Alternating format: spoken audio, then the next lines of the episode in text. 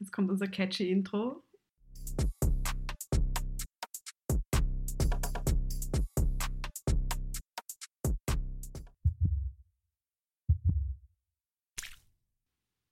Ja, hallo. Hallo, hallo. Hier sind wir wieder.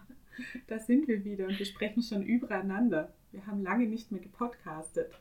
Ja, aber vielleicht ist das jetzt unsere neue Art, ein bisschen übereinander sprechen und dann die Spuren übereinander lassen. Liebe Barbara, schön, dass wir wieder zusammengefunden haben. Ja, ebenfalls. Hallo, liebe Bianca. Damit man gleich weiß, welche unsere Stimmen sind, weil jetzt ist ja doch schon ein bisschen her, dass wir die erste Staffel gemacht haben, letztes Jahr. Und ja, viel ist passiert. Wir haben Orte gewechselt. Barbara ist aber wieder in Paris und ich wieder in Wien. Jetzt ist eigentlich alles wieder so wie früher. genau. Ja, aber es ist auch nicht so, dass wir uns dazwischen nicht gehört haben. Das müssen wir jetzt auch nur sagen. Nein, nein. Ähm, aber es ist wirklich sehr viel passiert. Ähm, du hast sehr viel in Berlin gearbeitet. Ich habe sehr viel an meinem Projekt, Projekten gearbeitet und auch an der Dissertation haben wir beide sehr viel gearbeitet und glaube ich sind auch beide sehr viel weitergekommen.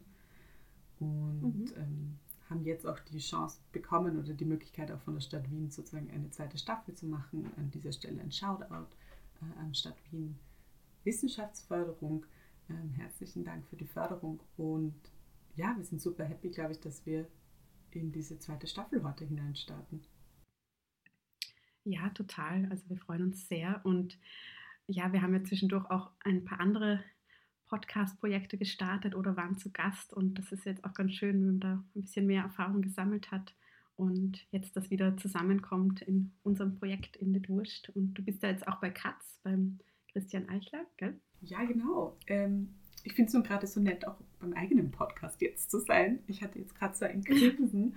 ähm, das stimmt. Also ich mache mit dem Christian und mit dem Lukas alle zwei Monate eine Serie, wo wir wissenschaftliche, ähm, filmwissenschaftliche oder mit Film verwandte Texte besprechen und in einem dialogischen Format uns sozusagen herantasten und weitertasten, was das für Filmserien, für Medien bedeuten kann. Und ähm, du bist aber auch ähm, bei den Projektionen dabei. Genau, ja. Ähm, das ist das Format Transitionen. Also, also auch ein Teil davon mache ich mit der Julia Weigel vom Filmfest München zusammen. Und ähm, genau, die Projektionen sind von Sebastian Seidler und dem Markus Stieglegger. Und ja, wir, also genau, die, die Idee dahinter ist, dass wir auch aus unserer Bubble ein bisschen rauskommen, ähm, Ideen und Konzepte anpieksen, die wir vielleicht haben von Filmen über Filme. Und ja, da haben wir jetzt auch zwei Folgen aufgenommen. Ähm, und ich bin schon gespannt auf die nächsten. Und ich freue mich auch auf Katz und eure ähm, Besprechungen der Texte. Das ist super, weil für so ähm, Live-Besprechungen von Texten oder Büchern habe ich eigentlich zu wenig Zeit und umso schöner, wenn man das dann äh, sich anhören kann, wie, das, wie ihr das macht.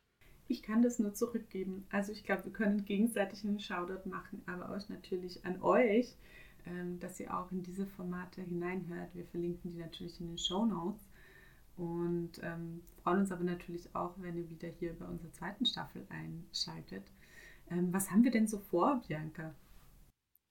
Ja, ich habe es mir auch gerade gedacht, vielleicht sollen wir überhaupt mal sagen, was wir heute vorhaben und dann, was wir sonst noch so vorhaben, falls ihr überlegen wollt, ob ihr gleich auch wieder wegschaltet. nee, aber heute wollen wir über Gewalt sprechen, Gewaltdarstellungen, Gewalt im Film und uns dann spezialisieren auf sexualisierte Gewalt, gewaltvolle Formen von Geschlechterdarstellungen, ähm, genau in die Richtung. Und sonst haben wir aber noch viel anderes vor. Also ähm, Ideen wären zum Beispiel ähm, Berufe, wie werden Berufsfelder ähm, verhandelt, dargestellt, Stereotyp, hat auch viel mit Klasse zu tun, äh, Geschlecht natürlich, was ja unser roter Faden ist beim Podcast. Und was hatten wir noch? Ähm, Attraktivität, wie werden Frauen ab 45 dargestellt? Gibt es überhaupt viele Darstellungen von Frauen ab einem gewissen Alter? Was haben wir noch so, Barbara? Ich glaube, wir haben dann noch so ein bisschen äh, einen, spe einen speziellen Schwerpunkt, nämlich haben wir uns gefragt, was für einen Genrefilm es eigentlich in Österreich gibt. Da gab es in den letzten mhm. Jahren doch so ein paar Horrorfilme, zum Beispiel Ich sehe, ich sehe von Veronika Franz und Severin Fiala 2015 oder aber natürlich auch Hotel von Jessica Hausen 2005 und äh, sozusagen die, die Erststarter in den letzten 20 Jahren für so ganz großen Horror, der ähm, sehr viel in den Kinos gelaufen ist, ist in drei Tagen bis zu Tod 1 und 2 äh, von Andreas Prochaska mhm. 2006 und 2008. Und da haben wir uns gefragt, gibt es da sowas wie ein subversiv-emanzipatorisches Potenzial in diesen Filmen? Und ähm, was für Stereotypisierungen und Marginalisierungen eben liegt in diesen Kontrastereotypen? Und ähm, kann man überhaupt, sage ich mal, von einem Genrefilm in Österreich sprechen? Wir glauben schon und deswegen ähm, haben wir uns gedacht, vielleicht wäre das mal ganz spannend. Und ich glaube, was auch noch so eine große Sache ist, wir beide sind ja jetzt so gegen Ende, wirklich gegen Ende unserer Dissertationen. Das heißt, wir haben auch die Ergebnisse jetzt langsam schon vorliegen. Ähm, und da haben wir uns gedacht, vielleicht machen wir da auch noch mal eine Folge, wo wir so große Linien vom österreichischen Film nachzeichnen, uns auseinandersetzen. Was gab es da eigentlich in den letzten Jahren oder Jahrzehnten? Und glaube ich auch vor allem bei dir, was ist auch zukünftig noch zu erwarten? Und mhm. ähm, ja, also ich glaube, das sind so die Gedankenpunkte, mit denen wir hin und her spielen und auch, ähm, ja, uns auch natürlich voll freuen, wenn von euch Input kommt oder wenn ihr Ideen für Folgen habt, die ihr gerne hören wollen würdet. Also wir werden jetzt wahrscheinlich so über den Sommer in den Herbst hinein aufnehmen. Das heißt, meldet euch und dann können wir es einbauen. Ja, auf jeden Fall. Und genau, was du mit dem Bogen oder, oder größeren Linien oder Dingen, die uns einfach Trends, Tendenzen, die uns auffallen, angesprochen hast, finde ich, leitet auch ganz gut über zu ähm, kurzem Shoutout oder Übersicht, was gerade so in Wien passiert. Und da finde ich ähm, schön zu erwähnen, dass es jetzt eine Queer Cinema Reihe gibt im Filmarchiv, im Metro-Kino.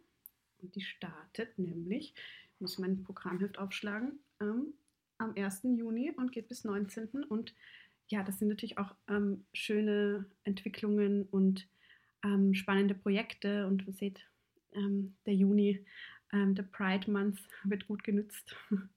und hoffentlich wird es danach auch weiter ähm, solche Reihen geben.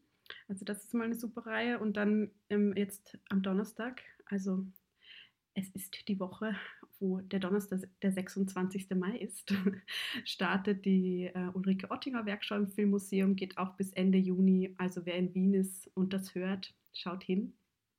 Und ja, im Filmhaus gibt es auch ein Pride Special, ähm, genau, wo eine schöne Auswahl an Filmen läuft.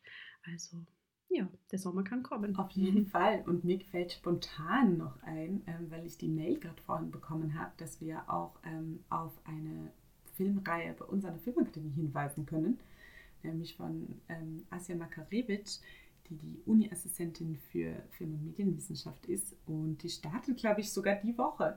Und sie macht eine Filmreihe über den postjugoslawischen Film und Erinnerungskulturen ähm, an den Krieg in diesem Film.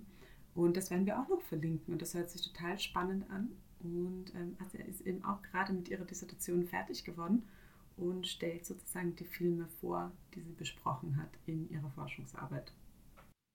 Ja, das ist total schön, dass man dann eben aus, aus der Forschungsarbeit heraus ähm, ins Kino kommt. Und das ist auch eine Gelegenheit, eigentlich das äh, Filmakademie-Kino zu sehen, was ja noch nicht so lange bespielfähig ist. Also es war schon länger da, aber also es ist neu und da war es jetzt halt da und jetzt ähm, genau ist es eigentlich ganz gut genützt. Also man kann da immer mal wieder schauen bei den Veranstaltungen, was da so los ist.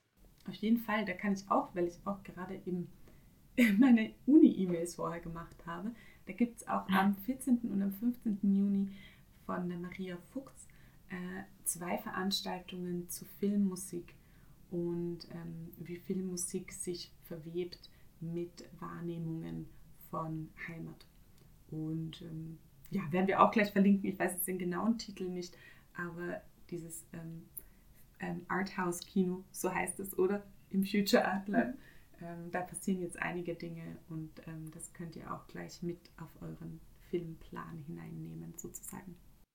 Ja, auf jeden Fall. Wir verlinken alles und ja, jetzt haben wir mal die News-Section ähm, gut bespielt, glaube ich, oder? Sollen wir jetzt mal ähm, zum heutigen Thema übergehen? Auf jeden Fall, sehr gerne. Ja, was erwartet uns denn? Also ich glaube, so mal als erstes kann man natürlich fragen, was ist überhaupt Gewalt? Welche Formen der Repräsentation von Gewalt gibt es? Ähm, welche welchen Stellenwert haben Gewaltdarstellungen im Film, wie wird über Gewalt im Film gesprochen, ähm, wo beginnt Gewalt, was gibt es hier für Sphären ähm, von Gewalt und ähm, ja. Also ich finde es ganz cool in der Vorbereitung, ähm, dass du ja auch so eine filmhistorische Annäherung auf dieses Thema äh, hattest, ähm, wo ich ja wirklich einfach sehr wenig Wissen habe und sehr neugierig bin, ähm, tatsächlich auch hier von meiner Seite mehr zu hören. Das heißt, es gibt auf der einen Seite, glaube ich, so einen Ansatz, so wie wir es ja bis jetzt auch in der ersten Staffel gemacht haben, jetzt nicht zwingend, also es ist jetzt nicht zwingend ein qualitativer Ansatz, aber sozusagen ein Ansatz, der ähm, beruht auf ähm, filmwissenschaftlichen Herangehensweisen, die in eher einer qualitativen Methodik verankert sind. Und eben heute ist es auf der einen Seite eben ein bisschen filmhistorischer und das andere, und das ist eben der Ansatz, den ich auch oder die Methodik, die ich in meiner Dissertation verfolge, das ist eben dieser quantitative Ansatz, der vor allem auf Präsenz, Repräsentation und Darstellungsweisen abzielt. Und ich habe in meiner Dissertation ähm, eben neun Items zu sexualisierter und nicht sexualisierter Gewalt mitkodiert. Und da werde ich euch einfach diese Items einmal vorstellen, ähm, vor allem eben mit Schwerpunkt auf sexualisierte Gewalt und in welchen Kontexten die stattfinden, wie ich die kodieren würde. Und wir werden beide ähm, Ansätze der Analyse zusammenführen und haben wieder ein paar Filme mitgebracht und werden sozusagen das wieder detaillierter an den folgenden Filmen näher analysieren und vorstellen. Ähm, Bianca, magst du mal die Filme kurz vorstellen, die wir uns anschauen werden? Ja, gerne. Also ich werde es mal ganz kurz erwähnen, weil wir dann eher noch was zum Inhalt sagen, wenn wir dazu kommen. Aber wir haben da einerseits Antares von Götz Spielmann, der ist von 2004. Also wir behandeln heute wieder Spielfilme, wie wir das üblich, üblicherweise machen. Also das mal aus der Österreich-Sektion. Dann haben wir Marfolie von Andrina Matschnicker aus 2015. Auch ein Spielfilm sind eigentlich beides äh, Geschichten, die um sexuelle, romantische, slash, sage ich jetzt, äh, Beziehungen ähm, sich drehen. Und dann haben wir wiederum ähm, Pravitzer, Esmos Geheimnis. Ist der Debütfilm von Jasmina Spanic, ähm, die jetzt mit Quo Vadis ähm, ja, letztes Jahr, vorletztes Jahr ähm, mehr Aufmerksamkeit erregt hat auch. Und ähm, genau, hier geht es um den Umgang mit einer ähm, Gewalterfahrung. Ähm, und das möchte ich jetzt nur mal so anteasern, da kommen wir da noch dazu. Und dann sprechen wir auch über Promising Young Woman, auch ein Debüt, Debütfilm von Emerald Fennell äh, aus 2020 aus den USA. Ähm, ich glaube UK, wenn ich, wenn so. ich so hineinkrätsche. Oh, ja. Ja, na super, bitte kretsch hinein, wenn ich UK und US über einen Kamm schere.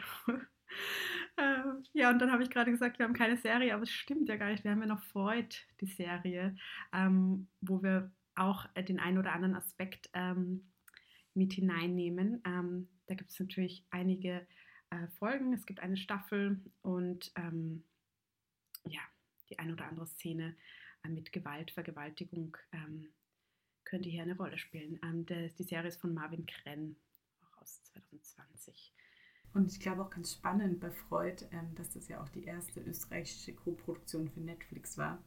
Ähm, mhm. Und tatsächlich im dadurch international von ein paar Leuten gesehen wird. Deswegen finde ich es ganz interessant, ähm, was ist sozusagen die, äh, das österreichische Auslandsprodukt ähm, in seiner Darstellung.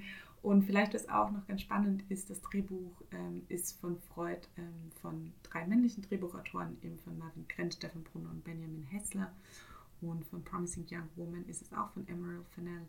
Und von Esmas Geheimnis ist es von Jasmina Spanic und Bauer Albert. Mafoli ist auch ein ähm, Auteurinnenfilm, also auch von der Regisseurin geschrieben, von Andrina Ranitschka. Und ähm, Gerd Spielmann hat auch Antares geschrieben. Ähm, Finde ich immer ganz spannend, sich auch reinzuholen, wer arbeitet mit wem und ähm, wer schreibt miteinander. Auf jeden Fall guter Hinweis, finde ich sowieso gut, auch immer dieses AutorInnen ähm, ein bisschen aufzubrechen, indem man mehr dahinter schaut, wer, wer steckt hinter dem Team ähm, noch da mit drin dabei. Und dann wiederhole ich selber immer dieses ähm, autorinnenlastige Reflektieren, aber genau. umso besser. Ja, genau, das sind mal so, so die, die Filme. Ähm, vielleicht, weil du es ja eben schon angeteasert hast, ähm, historischer Blick und überhaupt ähm, Gewaltbilder, beginne ich mal so ein bisschen damit. Ähm, was ist Gewalt im Film? Ähm, was ist mediale Gewalt? Und nochmal so einen Schritt zurückzugehen, ähm, was, was versteht man darunter? Und wir sind ja, also in den 20er Jahren, kann man sagen, 2020er Jahren, ähm, jeder von uns, jeder von uns ist ver, äh, vertraut mit Gewaltbildern, also jetzt in den Nachrichten, im Filmen, im Internet, als fiktionale Formate, als dokumentarische Formate, als Unterhaltung, als Beweisführungen, als Schocker.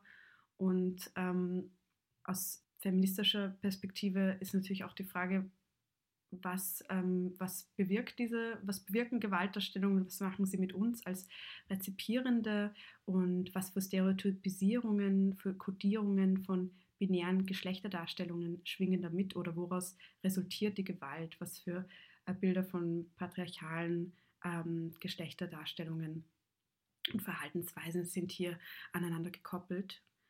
Ähm, und nicht nur Darstellungen, sondern auch ähm, an hegemoniale Verhältnisse gebundene Vorstellungen, die sich dann in diesen Bildern immer wieder wiederholen. Und ähm, ich fand es sehr schön, was äh, Sebastian Seidler in einer Projektionfolge zum Gewalt gesagt hat, ähm, dass Gewalt eine, als eine Art von Kommunikation auch ähm, verstanden oder definiert werden kann.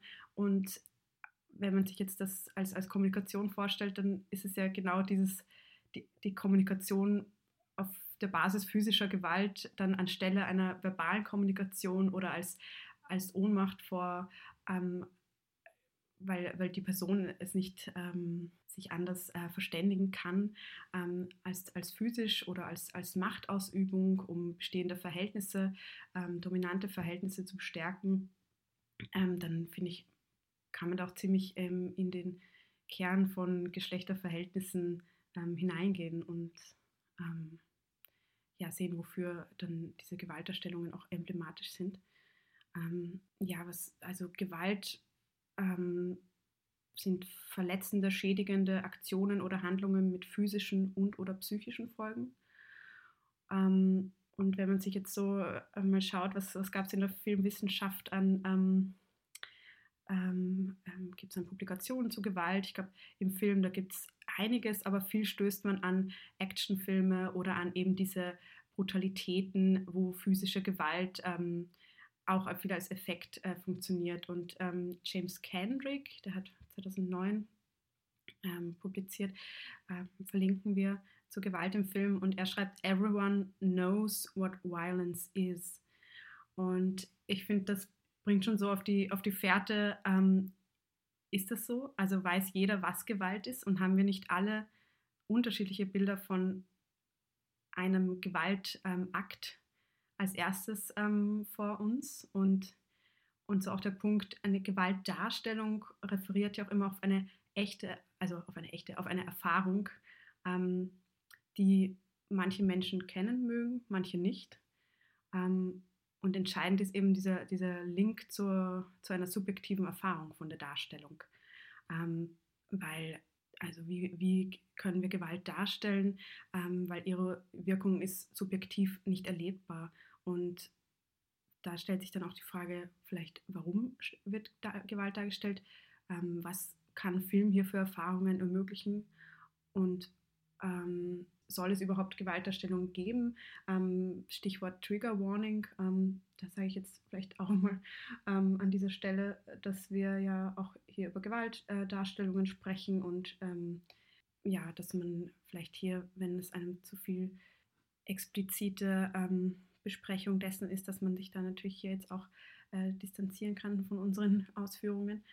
Ähm, ich, ja, ich reiße uns mal so ein paar Punkte an. Also was auch noch ein, ein, spannender Punkt ist, was mit der, im Zusammenhang mit der Darstellung von Gewalt immer wieder aufkommt, ist auch diese, eine Debatte mit moralischem Impetus. Ähm, und dass sich halt auch je nach Jahrzehnt, wo wir uns befinden, in ähm, Medienentwicklung, in ähm, öffentlichen Debatten, dass es auch unterschiedliche Schwerpunkte nimmt. Ähm, also in den, ich glaube, ab den 90ern bis Anfang 2000er waren vor allem die Darstellung äh, Gewaltdarstellungen diskutiert als äh, im Sinne von, äh, wenn Personen viel Gewaltdarstellung zu sehen bekommen, würden sie ja verroh verrohen und selbst zur Gewalt ähm, angeleitet werden. Und ich würde sagen, das ist jetzt ähm, nicht mehr so dominant oder, oder nicht mehr so stark präsent, so eine Debatte, die sich dann vor allem überhaupt ähm, ab den 60er Jahren ähm, zunehmend entwickelt hat, weil ähm, das Fernsehen natürlich ähm, im, im Leben der Menschen präsenter wurde, indem Fernsehgeräte einfach in den ähm, zu Hause vorhanden waren, immer mehr und mehr und man halt diese Gewaltdarstellungen hier im Eigenheim hatte. Und in den 90er Jahren wiederum gab es dann auch eine, eine Welle von ähm, Filmen wie von Quentin Tarantino, Paul Verhoeven, Tony Scott, Oliver Stone, von der sogenannten neuen oder ironischen Gewalt. Und ähm, da gab es dann auch natürlich in der Filmforschung ähm, ähm, einige Aufmerksamkeit darauf und ähm, diese Filme wurden auch behandelt.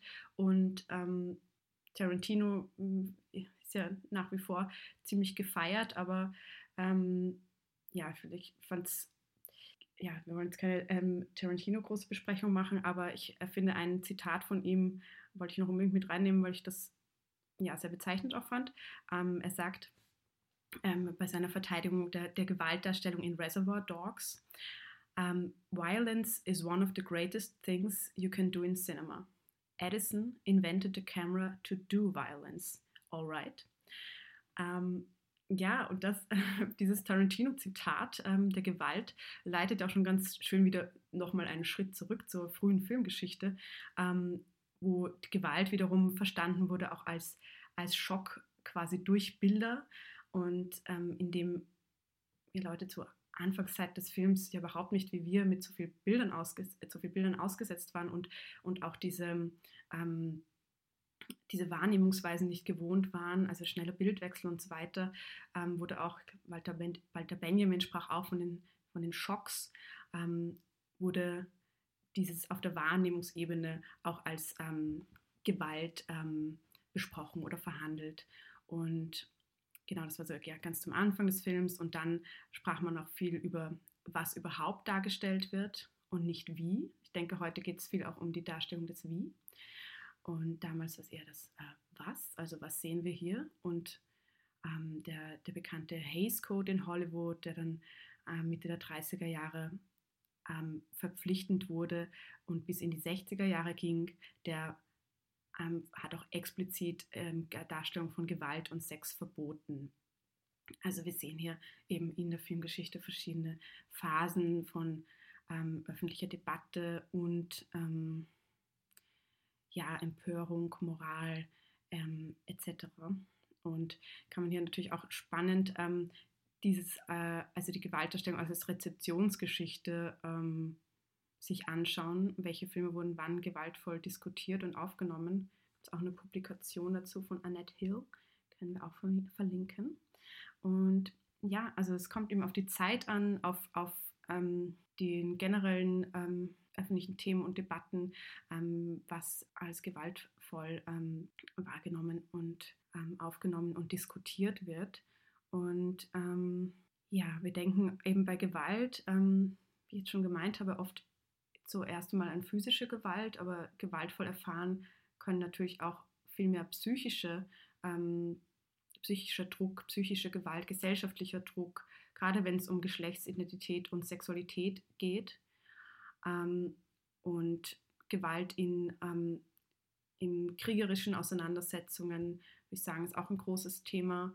Ähm, kommen wir auch noch zu im, im Zusammenhang von Esmos Geheimnis. Und inmitten dieser Überlegungen ja ist die Frage, wie kann Gewalt dargestellt werden? Also ich finde, das interessiert mich jetzt auch an diesem Thema, sagen, wie kann Gewalt dargestellt werden, ohne dass wir einseitige Opfernarrative sehen? Also welche Filme gibt es oder welche Filmangebote, ähm, in denen ähm, die, das Opfer oder die Rezipientin von Gewalt ähm, auch den Status eines Subjektes zugeschrieben bekommt und wir hier ähm, als Zuschauerin ähm, auch Empathie ähm, ähm, bekommen können, ähm, aufbauen.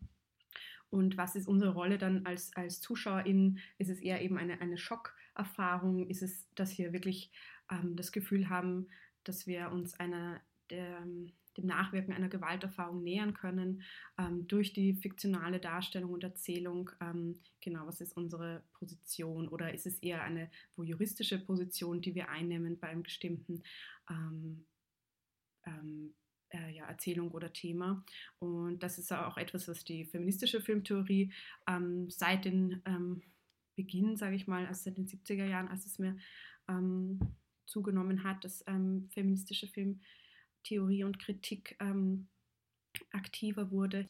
Da ging es immer um die Frage, was, wiefern kann ich als Zuschauerin, also wenn ich jetzt einen Film sehe, wo vor allem männliche Gewalt, patriarchale Gewalt ähm, gezeigt wird gegenüber Frauen, wie kann ich mich hier als Frau überhaupt äh, identifizieren äh, mit so einer Darstellung? Also das war natürlich ähm, 70er Jahre sehr äh, binär ähm, geprägte Analysen und ähm, ja, wissenschaftliche Annäherungen.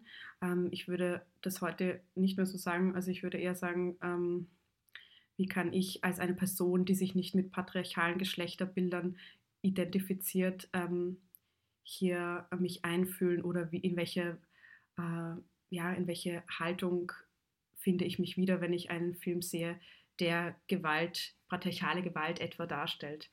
Ja, ähm, und ich finde auch von Vivian Sobczak, auch eine bekannte Filmwissenschaftlerin, sehr interessant, was sie 2000 sagte, ähm, nämlich, dass sich ihre Wahrnehmung in Filmen, die sie dann 25 Jahre später gesehen hat, wo es eben Gewaltdarstellung gibt, dass sich die geändert hat, weil sie selber auch ähm, neue Erfahrungen gemacht hat. Und das schließt wieder an an den Punkt, ähm, welche Bilder sehen wir und wie verknüpfen wir das mit Gewalt, ähm, Erfahrungen äh, mit Gewalterfahrungen.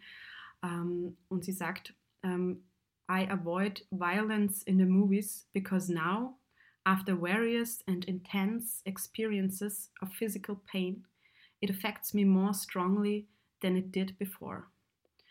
Ähm, ja, und nicht umsonst ähm, und Gott sei Dank nicht, nicht Gott, sondern der, ähm, Debatten sei Dank, ähm, gibt es auch immer häufiger Trigger Warnings und das ist ja genau der, der, der springende Punkt für diese Warnungen, ähm, wenn wir halt mit solchen Darstellungen selber getriggert werden an Erfahrungen, die wir gemacht oder geteilt haben. Ähm, ja, so jetzt, ähm, ich springe so ein bisschen filmgeschichtlich hin und her und halte noch einen langen Monolog. Ähm, ähm, Barbara, kannst du aber jederzeit noch ähm, was sagen. Ähm, ich hätte noch so von Miriam Hansen, die hat in Frauen und Film ähm, Mitte der 90er Jahre auch zu Gewalt und Gewalterstellung geschrieben und auch festgestellt, dass ab den 70er Jahren eine Zunahme von Filmen mit weiblichen gewalttätigen Heldinnen erfolgt ist. Also es geht in Richtung Rape Revenge, also zum Beispiel Blue Steel, Thelma and Louis, die sind jetzt aus den 90ern, ähm, und genau ähm, referiert auf, auf, physische Gewalt und nicht auf psychische. Und sie meint, dass ähm, diese Darstellung von Frauen, die physisch gewaltvoll sind, mehr mit Stereotypen brechen würden, ähm, als jetzt eine femme fatale Darstellung, weil die femme fatale ist eine ähm, verführerisch inszenierte Frau, die den einen in einer sehr binären Weise einen Mann dazu veranlasst, ähm, sich ähm, seinen Trieben hinzugeben und ähm, auch noch wahrscheinlich meistens seine Frau oder Verlobte zu, mit ihr zu betrügen. Und selbst ähm, stellt eben dieses verführerische dunkle Element dar und ist aber in dem viel mehr an, ähm, an traditionellen Weiblichkeitsnormen gebunden als eine ähm, gewalttätige Frau, die sich nämlich durch diese physische Gewaltausübung aus der Schubladisierung von einer Schutzbedürftigkeit befreit. Ähm, so ihre Argumentation. Und ähm, da finde ich jetzt noch spannend, ähm, zu den Rape-Revenge-Filmen zu kommen. Also ähm, inwiefern werden Frauen ähm, als Gewaltausübende dargestellt, vor allem im Zusammenhang mit Vergewaltigung. Und Rape-Revenge-Filme sind eben ein Genre oder ein Erzählmotiv, wo es darum geht, dass eine ähm, Frau äh, vergewaltigt wurde und sie dann ähm, sich an ihrem Täter rächt und ähm, sie selber oder eine andere Person rächt sich. Und da gibt es zum Beispiel, also der Klassiker ist I Spit on Your Grave von 78, dann gibt es Lipstick ähm, oder Besoin von Virginie Dupont. Und oder Salman Lewis, ähm, genau. Und hier geht es wirklich um ein, äh, sagen wir mal, um ein Abschlachten, um eine Rache. Ähm, und diese Filme sind aber auch fast alle von Männern inszeniert, außer von Virginie Dupont. Und deren Namen ich hoffentlich richtig ausspreche, äh, den habe ich mir auch angeschaut. Ähm, puh, Wahnsinn, sehr schwierig anzuschauen. Lange, lange Vergewaltigungsszene, ähm, sehr explizit. Ähm, ja, ist auch die Frage, ist es eher mehr ein Schocker, als dass wir jetzt hier von einer ähm, Erfahrung, einer Gewalterfahrung etwas mitnehmen oder als Zuschauerin ähm, ja, Empathie aufbauen können. Angela Koch, eine Medienwissenschaftlerin, die an der Kunstuni Linz lehrt, sagt ähm, zu Rape-Revenge-Filmen 2013 in einem Text, schreibt sie darüber. Ähm, von ihr gibt es ähm, tolle Texte gegenüber äh, über Gewalt ähm, im Film, verlinken wir natürlich alle, beziehungsweise schreiben wir die Shownotes.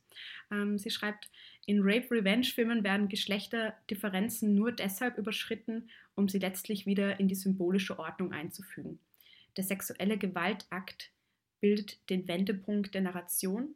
Er gerät dabei zu einem voyeuristischen Ereignis, dessen Heldin die Figur der Vergewaltigten und dessen Antihelden die Vergewaltiger sind.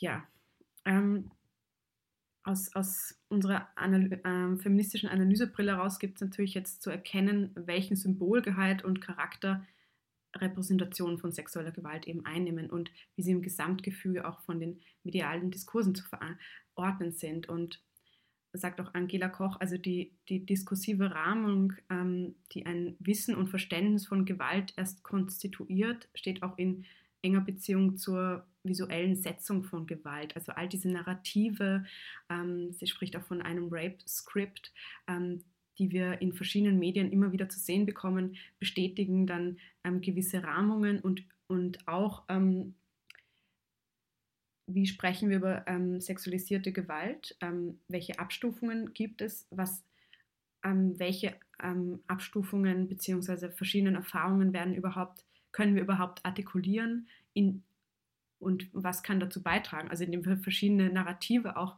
sehen, also Stichwort Konsens, ja. Ähm, wo beginnt es, ähm, wo hört es auf?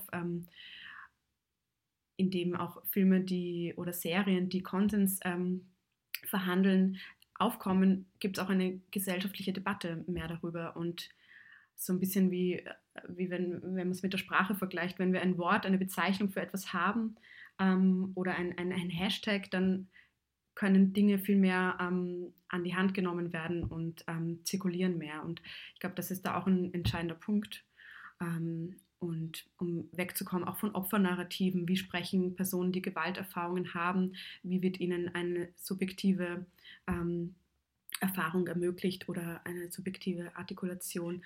Und ähm, ja, ähm, ja, was ich ähm, jetzt so mit, nach diesem ähm, Überblick, der hoffentlich nicht zu so sehr von ähm, hin und her gesprungen ist, ähm, was jetzt auch noch ein Punkt wäre, ist ähm, Gewaltdarstellungen ähm, und dann andererseits ähm, ja auch Gewalt in der Industrie im Film, wie das zusammenspielt, wenn wir schon bei der öffentlichen Diskurs und Verhandlung, Debatte sind. Wenn wir jetzt Szenen sehen, in denen Gewaltdarstellungen präsent sind, macht, macht man ja oder, oder ich, ich mache das ähm, sofort eine Verbindung auch zum zur Dreherfahrung und denkt sich, ähm, wie lief denn jetzt wohl dieser Dreh ab, wie lief die Szene ab? Und da gibt es ja auch ähm, berühmte Geschichten, wo es eben nicht ähm, auf Konsens basierend abgelaufen ist. Also zum Beispiel ähm, der letzte Tango in Paris, ähm, da ging es auch äh, darum, dass die, die Sexszene nicht einvernehmlich stattgefunden hat und ähm, Maria Schneider nichts davon wusste, ähm, dass sie eine Analsexszene spielen soll und dass dann ähm, sie dazu genötigt wurde. Also das ist ein solche Punkte und ähm, ich glaube, da gibt es wahrscheinlich leider noch mehr Beispiele, aber ja, das sind so einige Aspekte und ähm, ja, ich glaube, jetzt ähm, höre ich mal auf mit meinem Monolog. Nein, das ist alles ganz wunderbar und vor allem ist es so interessant, weil ich glaube, der große Bogen, wenn man dir zuhört, ist, es gibt eine sowohl geschlechtsspezifische Gewalt, die zwischen den Figuren stattfindet und die eine Markierungslinie eben zwischen männlich gelesenen und weiblich gelesenen Figuren hat. Und auf der anderen Seite auch mit den Zitaten, eben die du jetzt hattest von Gaspar Noé oder von Tarantino, ist es, dass es auch zwischen weiblicher und männlicher Regie einen Unterschied in der Gewaltdarstellung gibt. Und dass sich das einordnet in eine lange Geschichte, wie Gewalt im Grunde als Weiterführung eines Dominanzsystems benutzt wird. Und ich finde die große Frage, die du ja in diesen Texten von Angela Koch auch weiter sozusagen besprichst, ist, inwiefern reproduziert diese Darstellungsweise von Gewalt, die klar auf Geschlechtertrennlinien basiert, die in der Realität stattfindende geschlechtsbasierte unterschiedliche Gewalt und auch die teilweise massive Gewalt, die zwischen Männern stattfindet, die ja genauso in den Filmen von Männern von männlicher Regie stärker dargestellt wird. Und das finde ich gerade total interessant hier anzudocken an die Ergebnisse, die ich aus meinen quantitativen Analysen habe und einzuordnen, welche Symboliken, welche Symbolräume öffnen wir dadurch und wie lange schon wird eine gewisse Form von Hegemonie reproduziert und was können wir damit machen. Vielleicht ein prinzipieller Gedanke dazu, weil ich das jetzt auch so wichtig fand, das anzuschließen. Natürlich können wir in dieser Folge nicht alle Aspekte von Gewalt einfach abdecken. Wir haben ihr am Anfang auch schon gesagt, wir sind jetzt vor allem spezialisiert oder fokussiert auf sexualisierte Gewalt und auf dann auch toxische Männlichkeit oder auch männlich bezogene Gewalt. Ein Punkt, der mir noch kam, und da würde es mich auch interessieren, was du in deiner Recherche dazu gefunden hast, ist, inwiefern die Kamera selber, das war eines der ersten Zitate, die du hattest, eine gewaltausübende Funktion hat. Und irgendwie heute in der Früh habe ich die Nachrichten aufgemacht und es war schon wieder ein Massenshooting in Texas und wir sehen die Bilder dazu und wir haben die Bebilderung dazu. Und was macht es in unserer stark mediatisierten Welt, dass die Kamera die Gewalt, die wir sehen, in einem fiktionalen audiovisuellen Medium eigentlich sich nahtlos einfügt in realistische, real stattfindende Gewaltakte. Und das geht zwar ein bisschen aus unserem Thema heraus, aber ich wollte es nicht unerwähnt lassen. Wir sehen diese Dinge alle auf unserem Handy, auf diesem einen Device und es gibt eigentlich keinen Unterschied in, in, in dem physischen Objekt, das uns die Gewalt präsentiert, zwischen fiktionalen Morden und Gewaltvollzügen. Mhm und denen, die echt stattfinden. Und ich glaube, ein großer Punkt da sind natürlich auch noch Videospiele, die wir jetzt gar nicht hineinnehmen. Aber das, glaube ich, ist so dieser Raum an Gedanken, die ich aus deiner filmhistorischen Abriss, den ich mitnehme oder auch mich weiter hinausstößt in diese Fragestellungen und sehr nachdenklich macht, auch tatsächlich ganz aktiv jetzt, während wir das aufnehmen. Hm. Ja, ja, ich finde, es ist auch, ähm, ja, wie du es auch schön zusammengefasst hast, wir sind umgeben mit den Bildern und da stellt sich dann auch wieder die Frage aus, ähm, eben aus dieser feministischen Blickwinkel oder aus dem ähm, System gesellschaftskritischen, wenn wir schon diese Bilder dauernd vor uns haben, dauernd mit ihnen konfrontiert sind und es wird sicher noch zunehmen, ähm, je mobiler wir werden, was kann dann Spielfilm und, und was, kann, was kann das und wozu? Also dann muss es ja eine Alternative zu diesen Bildern geben, eben um eine ähm, können oder soll oder, oder wie ist es möglich, Gewalt darzustellen, ohne sie auf diese voyeuristische Art darzustellen? Ähm, oder, oder geht es vielmehr um die Gewalterfahrung, was die mit den Individuen danach macht? Ähm, was, es ist ja nicht nur der Punkt oder die Erfahrung der Gewalt selbst in dem Moment, sondern vielmehr das Nachwirken. Ähm, und ich glaube, das ist ja so irgendwie, was uns auch daran ähm, ja, interessiert oder umtreibt mit dem Thema. Ne? Und ich glaube, wir haben da ja auch ein paar sehr gute Filmbeispiele mitgenommen. auch in unserer Vorbesprechung, wir haben hier Filme, die sind von weiblicher Regie, die sind von männlicher Regie. Und ein Ding, das uns beiden ausgefallen ist, ist, dass weibliche Regisseurinnen in den Filmen, die wir jetzt aufgewählt haben, also Esmas Geheimnis, Ma und Promising Young Woman, sehr viel sich damit beschäftigen, was sind die Auswirkungen von Gewalt, was sind die langwierig, langwierigen Folgen von Gewalt und was passiert Jahre oder Jahrzehnte, nachdem ein sehr gewaltvoller Einschnitt im Leben dieser Protagonistinnen oder aber auch Freundinnen von Protagonistinnen passiert ist. Und das ist einfach nur so mhm. eine, ein Gefühl, dass ich, wie gesagt, jetzt tatsächlich geht das ein bisschen aus unserer wissenschaftlichen, aus unserem wissenschaftlichen Wissen heraus, ähm, weil ich dahingehend habe ich nichts getestet und ich glaube, du hast in dem Sinn da auch nichts in einer filmwissenschaftlichen Texte jetzt dazu. Aber das würde mich einfach interessieren und ist so ein Punkt, wo ich weiterdenken möchte. Wer, wo setzen Geschichten in den Spielfilmen an von männlicher und weiblicher Regie? Und ähm, was bedeutet das dann für die Rezipienten und Rezipientinnen? Das sind so die ja. Gedankenfelder. Total. Und in unseren Sprachnachrichten, die wir uns vorher geschickt haben über die Filme, haben wir auch ähm, beide ähm, uns mit den Gedanken rumgeschlagen, warum oder was sind die Intentionen von Filmen. Also es gibt natürlich immer verschiedene ähm, Herangehensweisen auf Filme zu blicken, aber ähm, wenn man Gewaltdarstellungen sieht ähm, in Filmen, die im, die im Moment ähm, bleiben und diese Gewalt ähm, an sich zeigen, was sind die Intentionen einer solchen Erzählung? Ähm, da geht es natürlich schon mehr in eine voyeuristische Schaulust und ähm, da kommen wir dann wieder auf die Rolle der Zuschauerin. Also ähm, was, was, was, welches, welche Seherfahrung ähm, trage ich davon, wenn ich ähm, mit solchen einem Narrativ konfrontiert bin. Aber ja, das werden wir dann anhand der Beispiele noch ähm, veranschaulichen. Auf jeden Fall. Und da haben wir ja Antares mitgebracht von Götz Spielmann, glaube ich, der das ganz gut auch ähm, bebildert. Wir haben den jetzt gar nicht mitgenommen, Funny Games von Haneke, vielleicht auch, weil das zu offensichtlich für den österreichischen Film ist, aber ich finde der ja genau diese Frage, die du jetzt stellst, bearbeitest und in dem Moment, ähm, wo einfach dieses berühmte Zurückspielen beginnt, uns genau diese Frage stellt, ähm, was machen wir denn eigentlich hier und was ziehen wir uns da eigentlich hinein. Und ich glaube, in einem der Texten, die du auch im Vorfeld hattest, war eben dieser Moment, wo nach dem Mord vom Vater, wie sie hineinkommt und den Fernseher abdreht. Susanne Lothar, also die Darstellerin, mhm. heißt so. Und. In Funny Games, ja. Ja.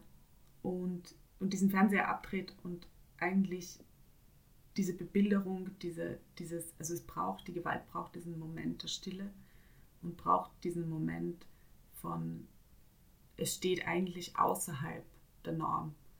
Und das, was das Fernsehen macht oder was auch ein paar von den Filmen, die wir im Vorfeld gesichtet haben, ist natürlich diese Gewalt in eine, in eine laute, in eine Noise hineinzuholen. Also in etwas, das wir einfach im Hintergrund mitlaufen lassen, wo natürlich eine Desensibilisierung beginnt ab einem gewissen Punkt. Aber jetzt beginnen wir uns schon ein bisschen in die Fälle der Spekulation zu begeben. Ähm, ja, aber es sind ja schöne ähm, Verbindungen auch einfach immer wieder. Ähm, die du schaffst. Auf jeden Fall, auf jeden Fall. Also ich möchte jetzt nicht sagen, ich mache schöne Verbindungen, das kommt jetzt ein bisschen blöd rüber.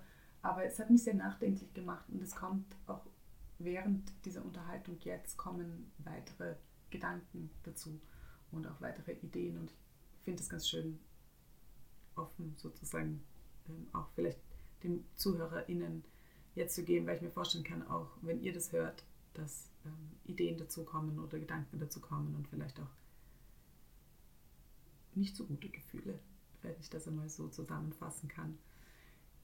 Ich würde jetzt tatsächlich hinüberstarten, ein bisschen in den quantitativen Ansatz, den ich mitgebracht habe. Und ähm, bevor wir in, in die quantitativen Darstellungen eintauchen, machen wir aber eine kleine Pause. Äh, also die erste Folge hat jetzt mal einen filmhistorischen Abriss gegeben, ein bisschen vorgestellt, was wir in diesen zwei Folgen machen wollen. Vielleicht wäre noch mehr daraus, drei Folgen, weil wir irgendwie gerade so viel Material haben, aber zwei sind mal geplant, was wir in der Staffel selber vorhaben. und wo wir eigentlich, ich würde sagen, verschiedene Gedankenpunkte haben, die uns aus filmwissenschaftlich, filmhistorischer Sicht mit diesem Thema beschäftigen und wo weitere Gedankenpunkte da sind. Wir freuen uns mal sehr, dass ihr bis dahin gehört habt und freuen uns natürlich sehr, wenn ihr dann für die zweite Folge auch wieder einschaltet. Und da gehen wir in, vielleicht im Gegensatz zur Folge heute, in sehr konkrete Techniken und Tools, ähm, wie Gewalt, nicht sexualisierte und sexualisierte Gewalt gemessen werden kann. Ja, danke euch fürs Zuhören und bis ganz bald. Ja, danke Barbara für die Verabschiedung und ich schließe mich an. Bis bald, danke. Ciao. Tschüss.